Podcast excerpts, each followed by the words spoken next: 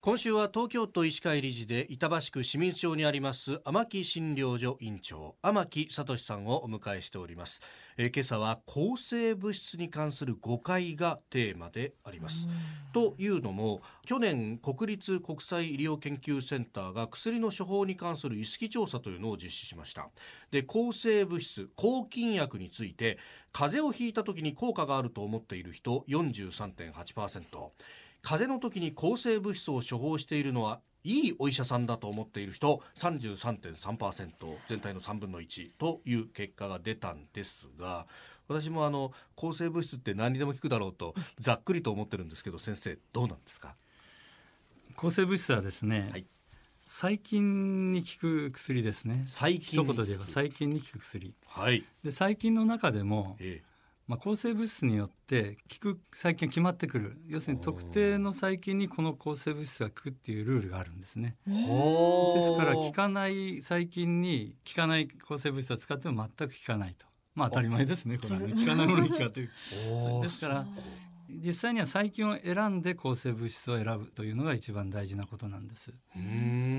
んただあのその細菌の検査までなかなかできないあるいはあの間に合わない時ははい要するにある程度細菌はっきりしないけどもあ明らかな細菌の感染症であるという時にはですねはい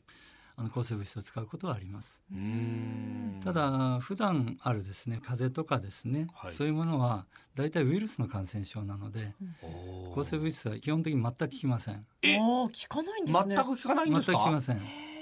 効かないんですか、はいなんか抗生物質って万能的に効くもんだというイメージばっかりだねね何にでも効きそうみたいなイメージ勝手に持ってましたけれどもねはいそっ、ウイルス感染が長引くとはい細菌が入ってくることがあるんですねおーでかなり長引いてからお医者さんに行ってえ抗生物質もらったら治っちゃったと、はいそういうようなイメージがあるかもしれませんうんただそれはひょっとしたら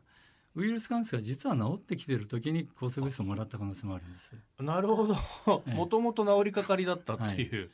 ですからこの辺はなかなか判断が難しいんですが、ええ基本的には一般的な風邪には抗生物質は全く効きません。そうなんですね、なんか鼻風邪で黄色い鼻水が出る時って必ずあの抗生物質をもらうとスパッとすぐ治るみたいなイメージがあったんですけど確かにその可能性はあるんですが、えええええほっといても治る可能性もあるってことなんですよえ。なるほなるほどど自分の免疫力でもって、は副鼻腔炎の時に確かに黄色いものが出ることあるんですが、ええええまあ、軽症の場合は基本的に抗生剤使わないで治しましょうっていう流れになってると思います。はあ、そうなんですね、はいい、や一方でこの抗生物質処方してるお医者さんがいいお医者さんだと思ってる人が全体の3分の1と、はいなんか逆に言うとこれなんだよ抗生物質出してくれねえよって言って物足りねえなみたいに思う人がいるっ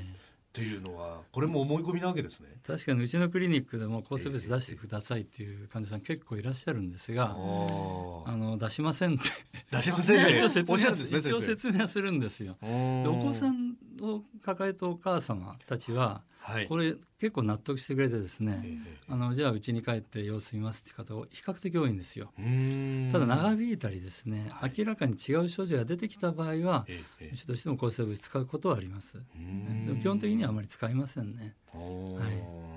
実際にやはり症状を見ながら、はいあの検査などを見ながらですね丁寧に対応していくっていうのが一番大事じゃないでしょうか。うーんで最初に申し上げたように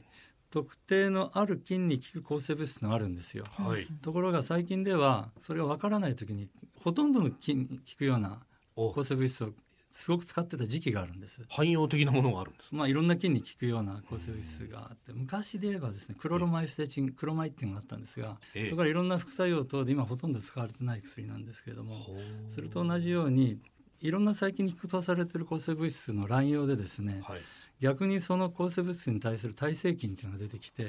逆にそれが効かなくなってくることがあるんです。